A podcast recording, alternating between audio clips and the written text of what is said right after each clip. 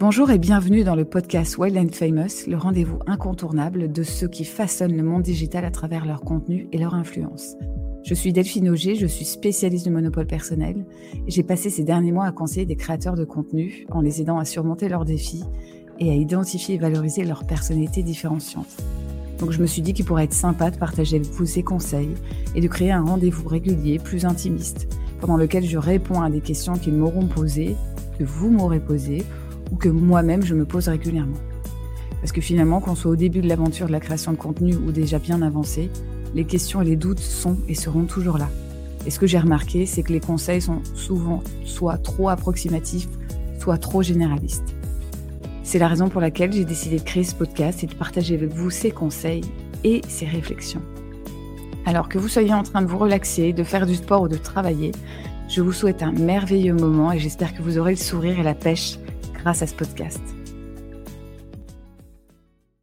Hello à tous, bienvenue dans ce nouveau format que je teste. On va voir ce que ça donne. Vous me direz ce que vous en pensez, si ça vous plaît ou pas. Euh, un format où je vous partage mes petites questions du moment, en mode hyper intimiste. Euh, qu'est-ce qui se passe dans la tête de Delphine? Des fois, vous voudrez peut-être mieux ne pas savoir ce qui se passe dans ma tête, mais en tout cas, je, me disais que euh, en tant que créatrice de contenu, que personne qui cherche à euh, partager l'authenticité, à accompagner des personnes dans l'expression d'elles-mêmes.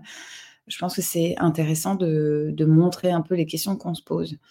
Voilà, moi, la question que je me pose ce matin, euh, face aux derniers événements du week-end, alors il n'y a rien de dramatique et rien de grave, évidemment, il hein, faut relativiser. Mais euh, entre des expériences comme celle de Thibault Louis, qui s'est fait insulter par une horde de personnes des, euh, la mienne aussi, sur, alors, euh, toute proportion gardée, comme on dit, hein, parce que j'ai absolument pas vécu la situation qu'a vécu Thibaut ou d'autres personnes sur les réseaux. quand j'ai commenté et qu'on est tombé sur moi, on m'est tombé dessus parce que je mets des selfies sur mes posts, etc. En fait, au-delà de ça, il y a un vrai endroit où la liberté d'expression pose problème. En fait, j'ai pour habitude de dire qu'on peut s'exprimer, mais on ne doit pas le faire contre les gens. En fait, hein. c'est important de le faire. Sauf que c'est difficile euh, de garder son calme, c'est difficile de ne pas réagir, c'est difficile de savoir comment réagir quand euh, il y a des choses qui nous paraissent injustes. Parce qu'en fait, c'est ça le problème de sous, c'est que ça paraît injuste. Il y a des choses qui sont pas acceptables. Alors oui, on doit être dans l'exemplarité, euh, on doit être cohérent, mais il faut pas oublier qu'on est humain. Il y a des choses qu'on dit, des fois on les regrette. Euh, et euh, plus on monte, en, tout cas en termes d'abonnés, plus on a une audience, une communauté, prenez le mot que vous voulez, qui est forte, plus, euh, plus finalement les gens attendent des choses de nous. Et soit on accepte que, alors j'aime pas cette expression qu'on peut pas plaire à tout le monde, en tout cas que ce qu'on pense n'a pas vocation à créer l'unanimité, on va dire ça comme ça. Euh, soit on accepte ça et on sait que potentiellement il peut y avoir des difficultés, soit on essaie de se conformer au groupe. Sauf que le groupe, il sait même pas ce qu'il veut. moi, ma, morale dans l'histoire, en fait, c'est euh, n'essayez pas de vous conformer. Évidemment, c'est ma tagline aussi, hein, c'est ce que je prône. Mais en fait, la raison pour laquelle je prône ça, c'est que de toute façon, le groupe est changeant. Le groupe ne sait pas ce qu'il veut.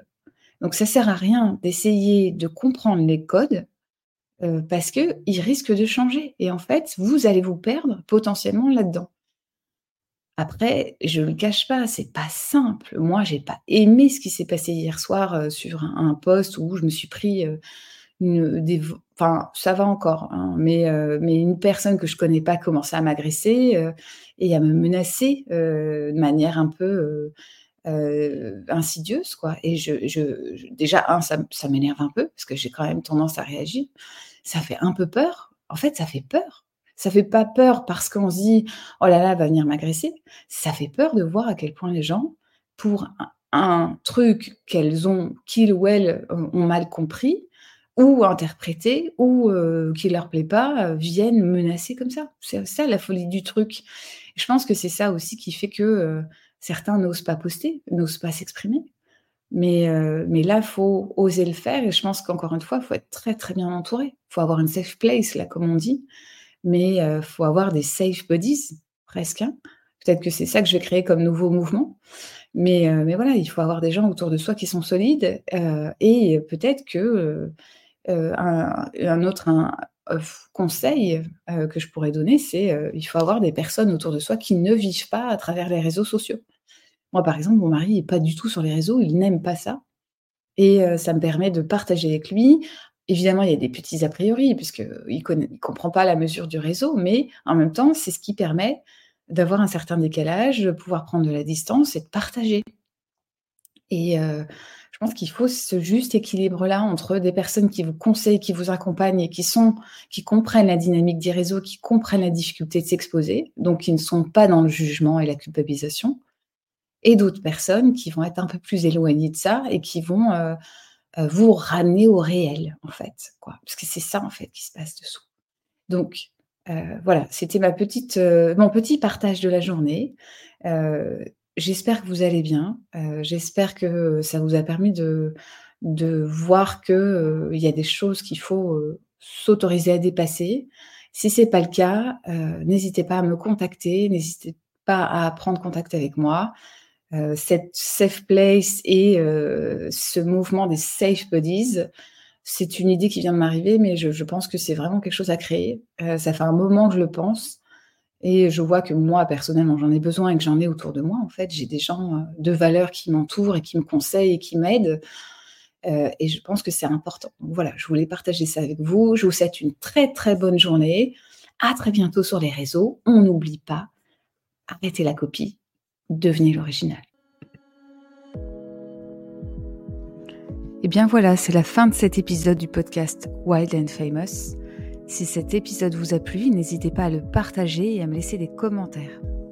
Vous voulez en savoir plus sur le monopole personnel, n'hésitez pas à me suivre sur LinkedIn ou à vous inscrire à la newsletter. Je vous dis à très bientôt pour un prochain épisode et surtout n'oubliez pas, arrêtez la copie, devenez l'original.